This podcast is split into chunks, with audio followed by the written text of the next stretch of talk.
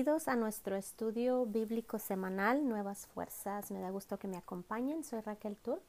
Y pues las últimas semanas hemos estado hablando de cómo recibir de Dios, cómo recibir las promesas de Dios, cómo experimentar las promesas de Dios. Y estamos en la parte final. Ah, nuestro estudio se ha basado en la parábola del sembrador, las que están en ah, Mateo, Marcos y Lucas. Y eh, la verdad es que hemos aprendido, las, hasta ahorita hemos aprendido que la semilla, la palabra de Dios, no hace distinción de personas, tiene el mismo poder, tiene la misma habilidad y es para toda persona. ¿Qué es lo que varía?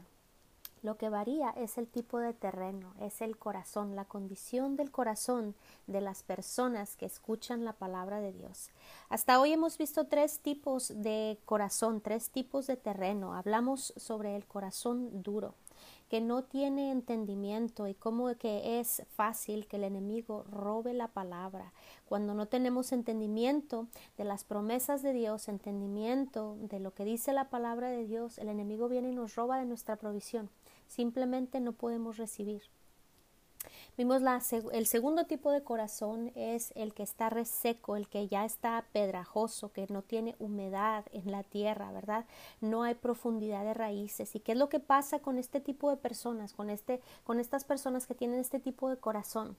Ah, lo que sucede es que se desaniman, escuchan la palabra con mucho gozo, pero cuando viene persecución y aflicción, que realmente viene, mm, es, es algo seguro que va a venir en contra de la palabra. Eh, y cuando vienen las tormentas se desaniman y ya no tienen ese fervor y ya no reciben el, eh, eh, el fruto de, de la semilla que habían sembrado. El tercer tipo de corazón era lo que veíamos la semana pasada es el corazón de aquellos que está lleno de afanes, que están ocupados con otras cosas. ¿Y qué es lo que pasa cuando tenemos todas, todas estas cosas dentro de nuestro corazón? No es que no tengamos la palabra de Dios dentro de nuestro corazón, no es que no la creamos, pero lo que sucede es que nuestro corazón está tan lleno de otras cosas que la palabra no produce el fruto.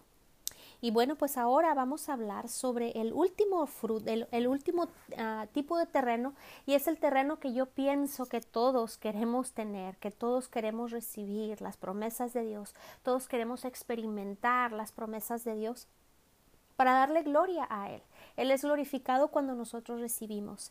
Y vamos a ver, quiero que abran sus Biblias, vamos a ver la parábola del sembrador en Lucas, en el capítulo 8. El versículo 15 dice así, Mas la que cayó en buena tierra, estos son los que con corazón bueno y recto retienen la palabra oída y dan fruto con perseverancia. Fíjense bien, muchas veces pensamos que porque dice ahí un corazón bueno y recto, eso significa que tiene que ser un corazón perfecto. No hay nadie perfecto. Pero un corazón bueno y recto ¿Qué es? Es el que retiene la palabra. Retiene la palabra y dan fruto con perseverancia, una palabra que no nos gusta porque es también paciencia. Pero vamos a ver qué es lo que dice en Mateo, en el capítulo 13, versículo 23, es donde está ah, también la parábola del sembrador, que dice, la que cayó en buena tierra es aquella o aquellas personas que oyen y entienden. Ahí está. Es la importancia de entender la palabra de Dios. Hay muchas personas que no entienden la diferencia entre el Antiguo Testamento y el Nuevo Testamento hay una gran diferencia en ello. No entienden la naturaleza de Dios, no entienden el plan de Dios desde un principio, no comprenden el poder de la cruz, el poder de la sangre de Jesús, el poder, la autoridad y el dominio del nombre de Jesús, el poder que le ha sido dado a la iglesia, el poder de haber recibido el Espíritu Santo, el poder en la palabra. Y cuando no la entendemos, cuando no la cuando no tenemos entendimiento entendimiento de estas cosas, la palabra no, no va a producir en nosotros. En el capítulo 4 de Marcos, el versículo 20 también, donde está hablando sobre la parábola, de esta parábola dice que la buena tierra es aquella donde el fruto cayó y la buena tierra es aquellos que oyen y reciben.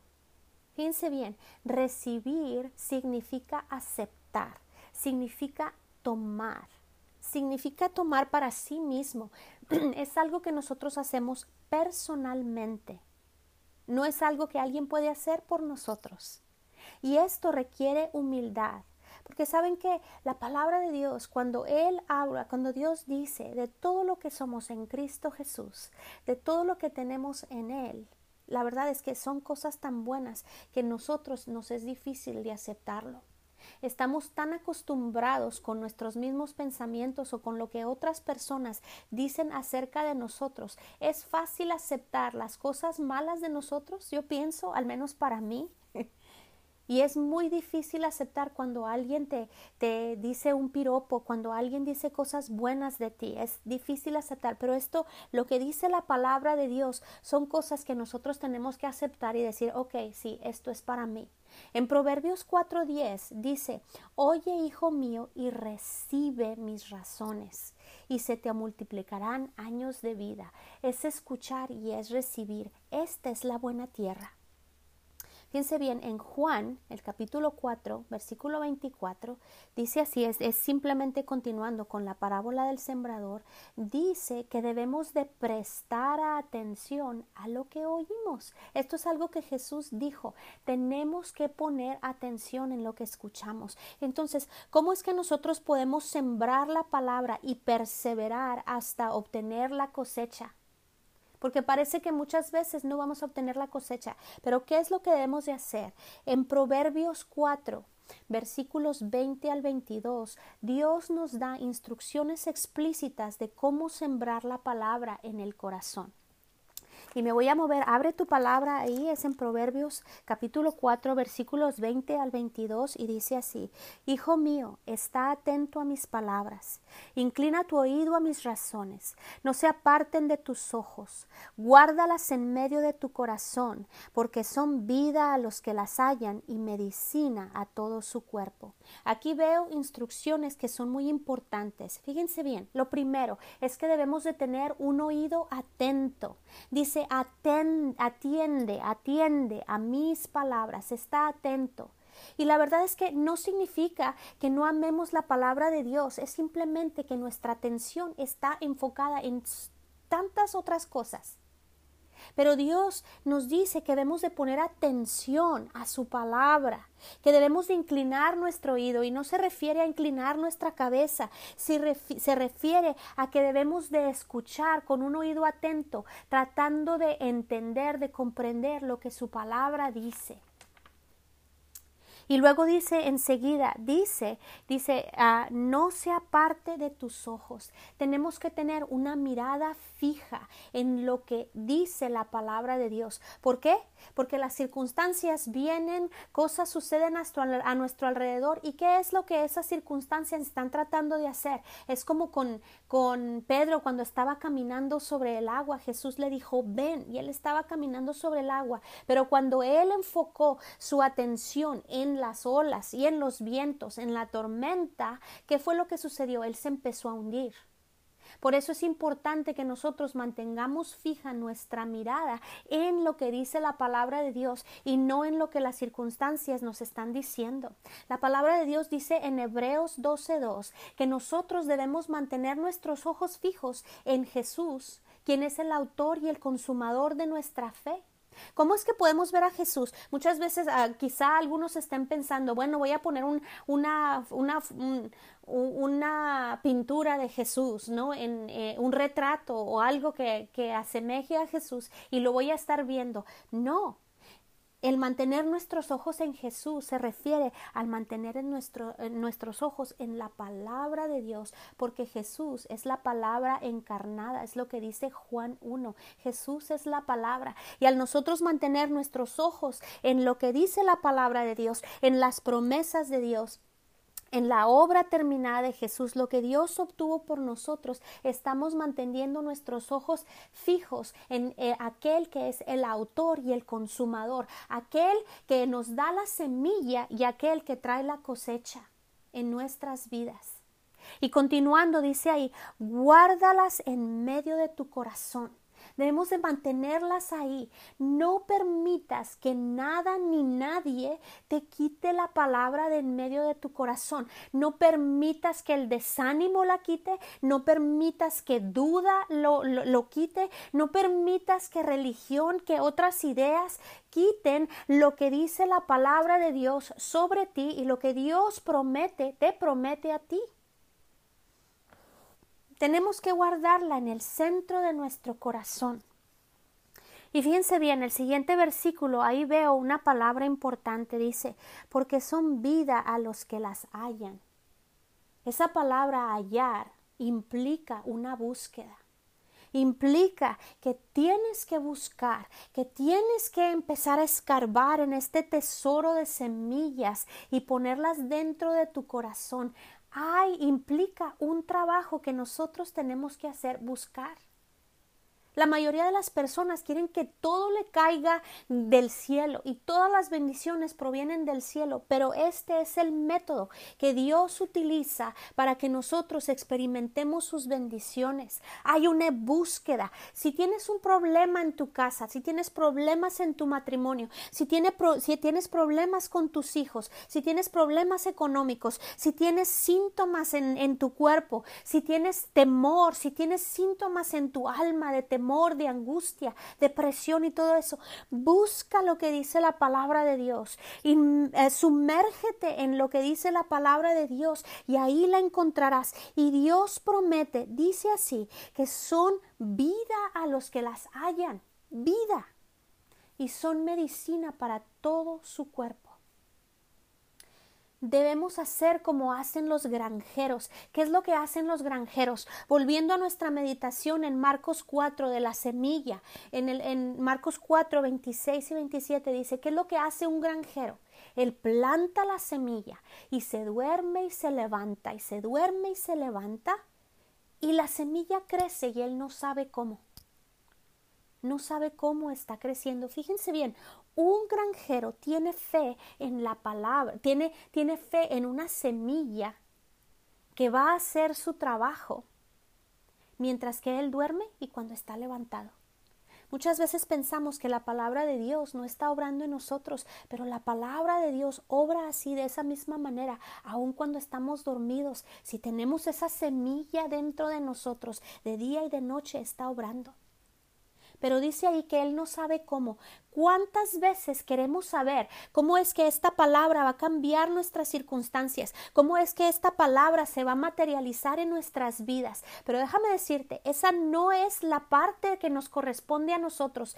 Eso le corresponde a Dios. A nosotros nos corresponde sembrar la semilla, echarle agua, quitar la, la mala hierba y mantener ese, ese terreno que esté húmedo. Ese es nuestro trabajo. Y la obra de Dios es el hacer que esa semilla crezca en nuestro corazón en una manera sobrenatural. Nuestra parte es hacer lo que dice Proverbios 4, 20 al 22, lo que leíamos hace un instante. En Primera de Corintios capítulo 3 versículo 6 dice, Pablo dijo, yo planté y Apolos regó, pero Dios fue el que hizo que la semilla creciera. ¿Cuántas veces, y esto me lo digo a mí misma, la verdad, cuántas veces no hemos querido ayudar a Dios a hacer su parte? ¿Cuántas veces queremos forzar a que esta semilla crezca inmediatamente? ¿Cuántas veces queremos ver y sentir todos eh, eh, esos cambios en nuestras circunstancias inmediatamente? Queremos ayudarle a Dios a que esto se produzca inmediatamente. Queremos que de la noche a la mañana tener una planta grande Recuerdo, recuerdo hace algunos años, hace muchos años, cuando apenas empezaba a, estudiar las palabras, la palabra de Dios. De hecho, cuando recibí el bautismo del Espíritu Santo, es como si la Biblia, si se le hubiera prendido un foco, la verdad, es que pude tener entendimiento. El Espíritu Santo es el revelador, el Espíritu Santo es el maestro, Él es el que habla. Cuando me preparo para hacer los estudios bíblicos, yo sé reposo y descanso que Él es el que va a hablar por medio de mí. Él es el Maestro y sé que es la unción que es en la palabra la que transforma vidas. Pero yo recuerdo hace años estaba, estaba aprendiendo cómo plantar esta semilla en mi corazón.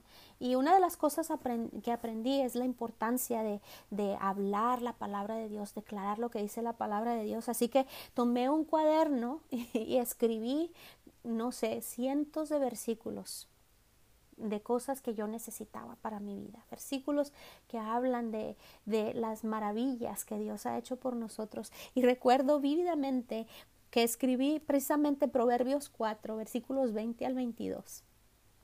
Y you en, todas, en todas mis um, um, confesiones y toda la, la, palabra, estaba hablando la palabra acerca de mí, uh, porque esa es una de las maneras en que nosotros establecemos la palabra en nuestro corazón, hablando. Y recuerdo que estaba diciendo, Señor, yo atiendo a tu palabra inclino mi oído a tus razones y la mantengo en medio de mi corazón. Y estaba yo diciendo eso y claramente escuché en mi corazón el Espíritu de Dios decirme, hazlo entonces muchas veces estamos diciendo lo correcto, pero no lo estamos haciendo. ¿Qué es lo que dice en Marcos, continuando en Marcos 4, versículos 28 al 29? Fíjate bien, dice así, que la tierra produce la cosecha por sí sola. Fíjense bien, la tierra produce la cosecha por sí sola, sin esfuerzo. La tierra va a producir una vez que nosotros hacemos nuestra parte, una vez que nosotros sembramos la semilla y continuamos sembrando semilla, no es algo que hacemos un día y dejamos de hacer. Yo tengo una hortaliza y a mí me gusta el cilantro y el cilantro yo lo siembro y cuando pasa la temporada vuelvo a sembrar más para tener cilantro fresco cada día. Así debemos de hacer con la palabra de Dios, continuamente sembrar la palabra, continuamente limpiar la mala hierba, continuamente echarle agua a ese terreno para que no se haga duro. ¿Y qué es lo que dice la palabra de Dios en Marcos 4, 28 al 29? Dice que con paciencia, ¿verdad? Dice, viene ahí, viene la hoja, luego la espiga, luego el grano madura y luego es tiempo de la cosecha. Es paciencia, esto nos muestra paciencia y nos muestra perseverancia. Y es, como digo, es algo que no nos gusta. A nosotros nos gusta que nos den todo rápido. Vamos a un drive-thru, que vamos a, a, a McDonald's y si se tardan más de 15 minutos, estamos, es un mal servicio. Queremos todo que sea inmediato. Pero las cosas del Señor requieren paciencia y perseverancia, el recibir las promesas de Dios, el experimentar lo que Jesús ha hecho por nosotros en la cruz, y requiere perseverancia y requiere paciencia. El problema que tenemos es que muchas, muchas veces escuchamos la palabra, vemos las promesas, vemos que otras personas han recibido las promesas y vemos lo que Jesús obtuvo por nosotros cuando recibimos, cuando escuchamos por primera vez el Evangelio completo de lo que Jesús hizo por nosotros. Nos animamos tanto y oramos y recibimos, pero ¿qué es lo que sucede? Si no vemos un cambio inmediato, entonces desistimos o dejamos que el enemigo nos diga no está funcionando en ti. Permitimos que Él venga y nos convenza de que la palabra de Dios no está obrando, no está haciendo, que Dios es realmente, Dios no está haciendo lo que Él dice que haría. Que aun cuando nos acostamos y nos acostamos y nos levantamos, esa semilla va a producir y si nosotros nos soltamos de esa semilla, si nosotros soltamos la palabra, si nosotros dejamos de tener confianza en esa palabra, por ende Satanás nos roba de nuestra provisión. Y eso es lo que él viene a hacer, viene a robar, a matar y a destruir. En Primera de Corintios 3, versículo 9 dice que nosotros somos labranza de Dios ¿Qué es esa palabra labranza? Nosotros somos un, un campo de cultivo que le pertenece a Dios. Nosotros le pertenecemos a Dios, nuestro corazón le pertenece a Dios, nosotros le pertenecemos a Él por derecho de creación, porque Él nos hizo, le pertenecemos a Él por derecho de preservación y le pertenecemos a Él aún mejor, fíjense bien, por derecho de redención, porque Él pagó un precio muy alto por nosotros, no con oro y con plata o con cosas que se corrompen. Él nos compró con la sangre preciosa de su Hijo Jesucristo. Le pertenecemos a Él, a Él le pertenece este cultivo, nosotros somos un campo de cultivo. Y quiero recordarte algo, si, no se, si se te olvida todo de lo que hemos hablado, quiero que recuerdes esto. El único propósito de las promesas de Dios es el que se cumplan en nuestras vidas. Y esto lo quiero recalcar. El único propósito de las promesas de Dios es el que sean cumplidos en nuestras vidas. Muchas veces nosotros pensamos, y no me miren de esa manera, sé que no me pueden ver, pero estoy hablándome a mí misma. Muchas veces, consciente o inconscientemente, nosotros creemos que Dios promete cosas en su, en su palabra, pero que es para otros, que nosotros nunca las vamos a alcanzar, que son incansables. La verdad es que cuando estaba preparando el estudio, Dios, Dios me puso en la mente esas carreras de perros galgos. Yo no sé si ustedes las han visto en la televisión, yo nunca las he visto en vivo, pero en televisión un poquito porque a mí me parecen aburridas. Pero ¿qué es lo que hacen estos perros galgos? Corren y corren y corren y corren tratando de alcanzar a una liebre que nunca alcanza. Y así muchos cristianos, muchos de nosotros quizás que me están escuchando, vemos las promesas de Dios como esa liebre y corremos y corremos y corremos y corremos y nunca las podemos alcanzar, como algo inalcanzable. Sus promesas y las provisiones que Jesús obtuvo para nosotros en la cruz son una revelación de lo que Dios anhela hacer en cada uno de nosotros. Él quiere cumplirlas en nuestras vidas. Él quiere que se cumplan. Él quiere satisfacer esas promesas y esa obra de Jesús en cada uno de nosotros. Y Dios nos las dio, Dios las declaró en su palabra. Si no quisiera que nosotros la tuviéramos, no estarían en su palabra. No estarían escondidas, pero no están escondidas, están ahí para los que las buscan y las encuentran.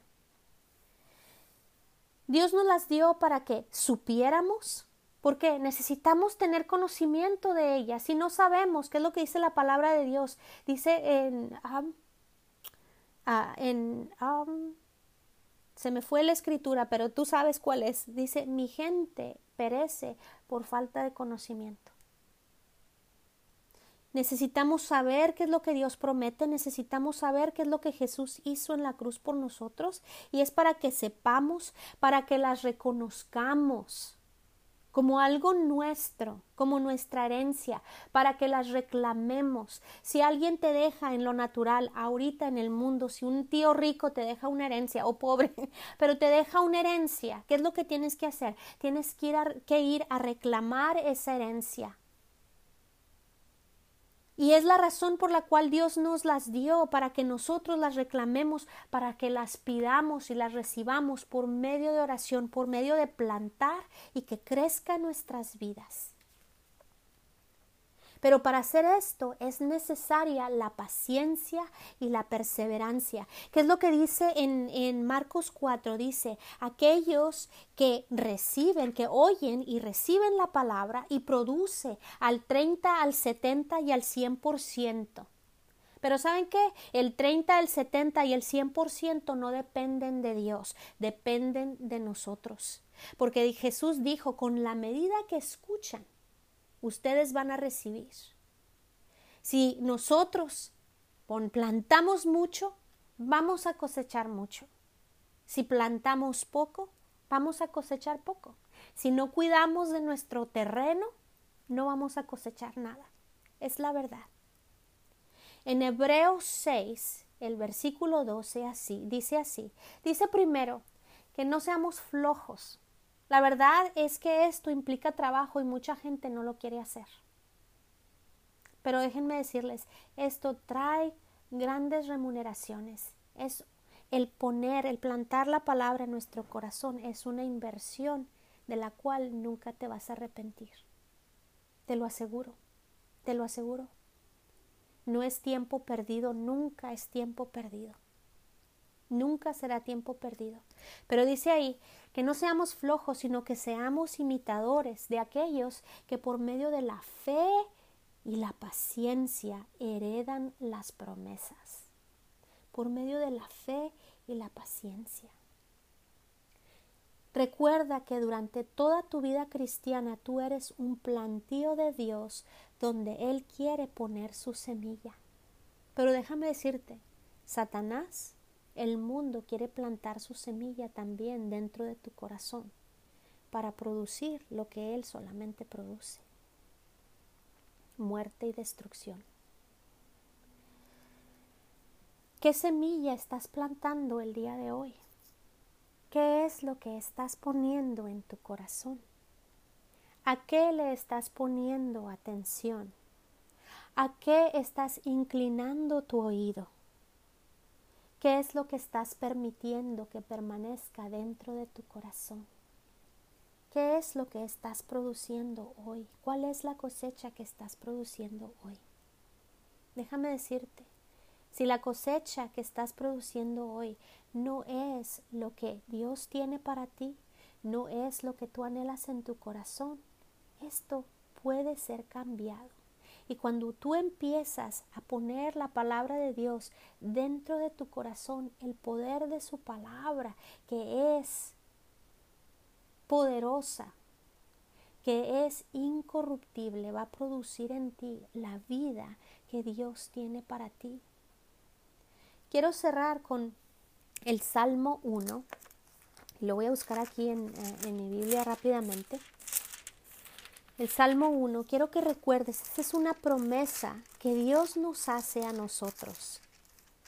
Fíjense bien, dice ahí, el Salmo 1, bienaventurado el varón o la mujer, obviamente aquí se refiere a la humanidad, al ser humano, bienaventurado el varón que no anduvo en consejo de malos, ni estuvo en camino de pecadores, ni en silla de escarnecedores se ha sentado, sino que en la ley de Dios está su delicia. Fíjense bien, en la palabra de Dios está su delicia.